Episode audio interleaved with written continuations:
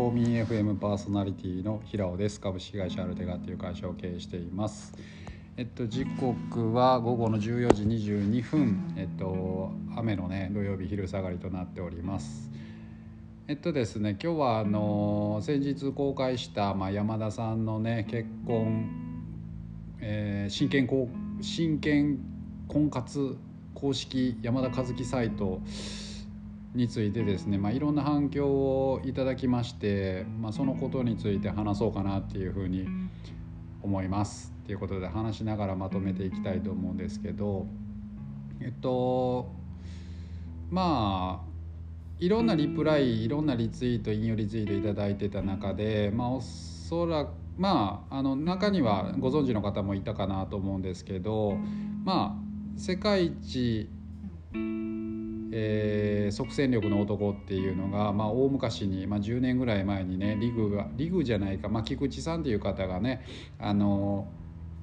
企画した、まあ、コンテンツがねバズりにバズったっていうことがありました。でまあそれを思い出したってねあの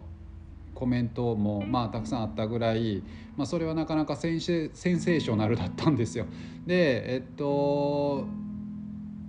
ただまあついあのこの45年であの学習勉強を始めた人だったりとか若い方っていうのはね、まあ、ご存知ないだろうということであのかなり好意的にリツイートされてた人はね多分きっと知らなかった人も多かな多いかなと思うんですけど。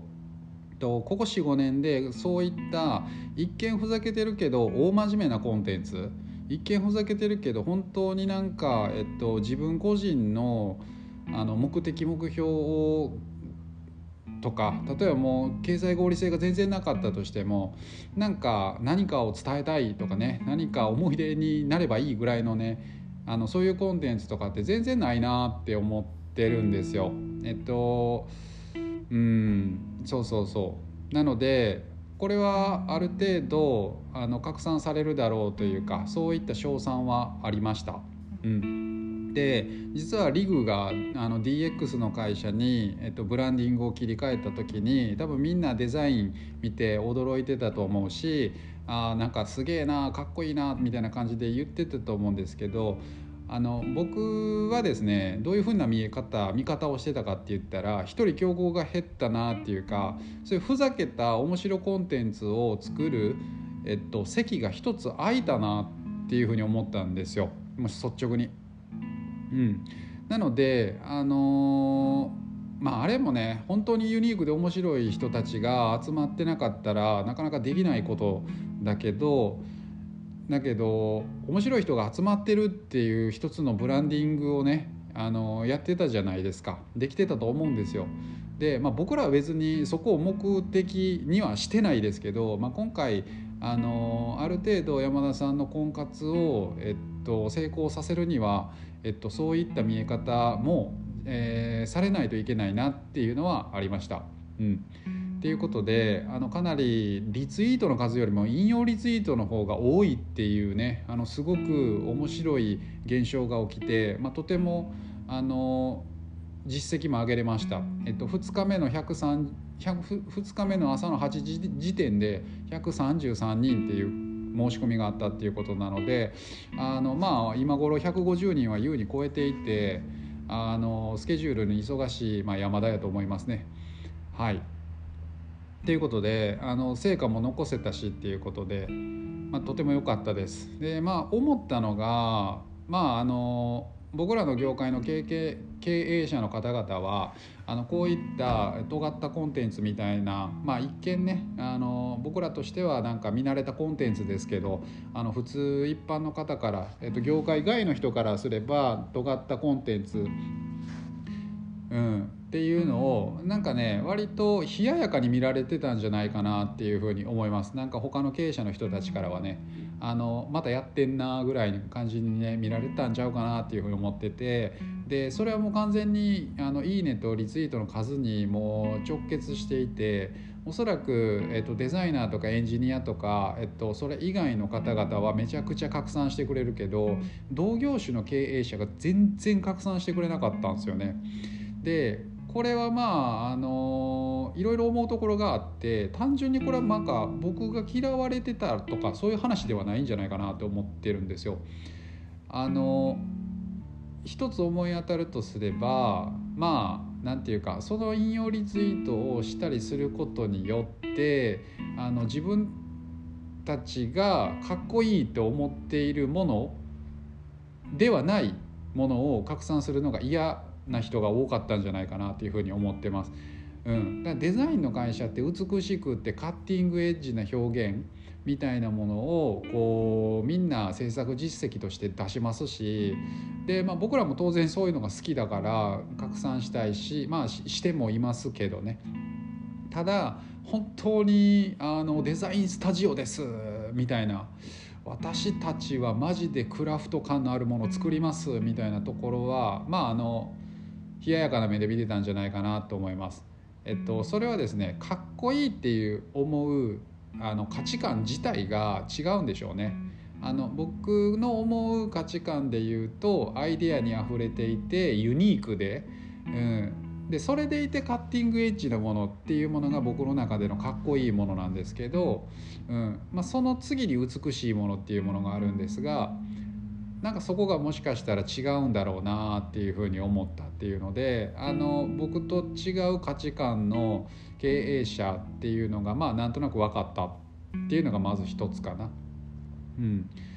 で逆に言うとしっかり世界観をもう作っていって業界でももうなんかあのうん周りから見たら確固としたブランディングができているところはねむしろこうあの好意的に見てくれたんじゃないかな逆に自分たちのえっと、世界観っていうところに手こずってる SNS で手こずってる人たちはねあまりリツイートしなかったんじゃないかなっていうふうに思ってます。はい、っていうのが1つ目で、まあ、2つ目はですねこういった、まあ、あの見方を僕はしてしまうんだけどただあのみんな敵ではないので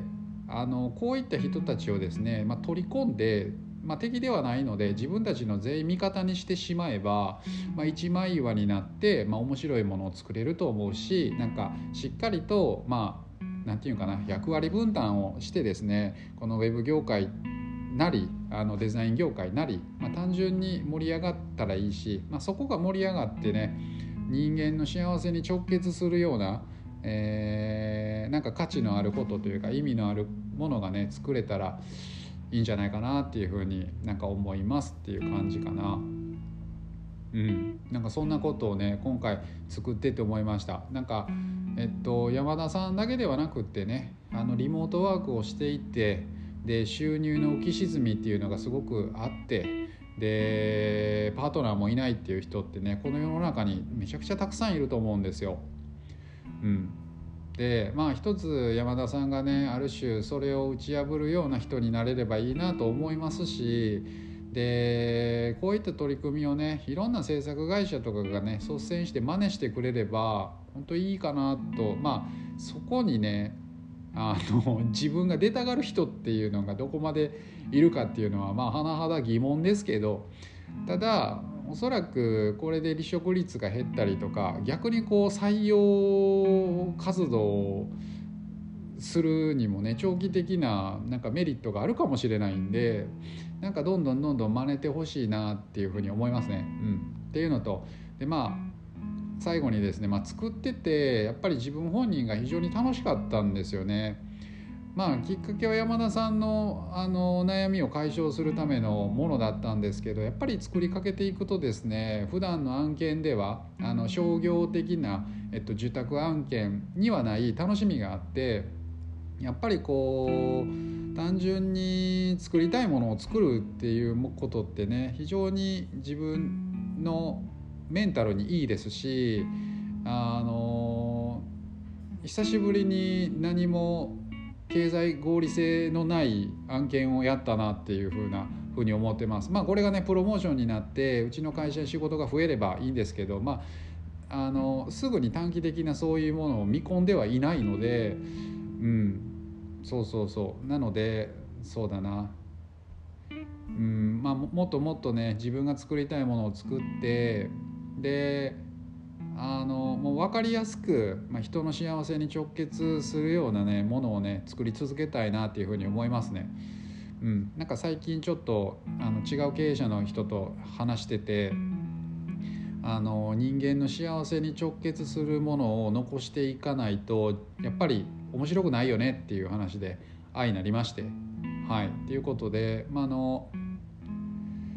でっかいビジョンを掲げることもね重要だし、えっと、重要だと思っているんですけどね。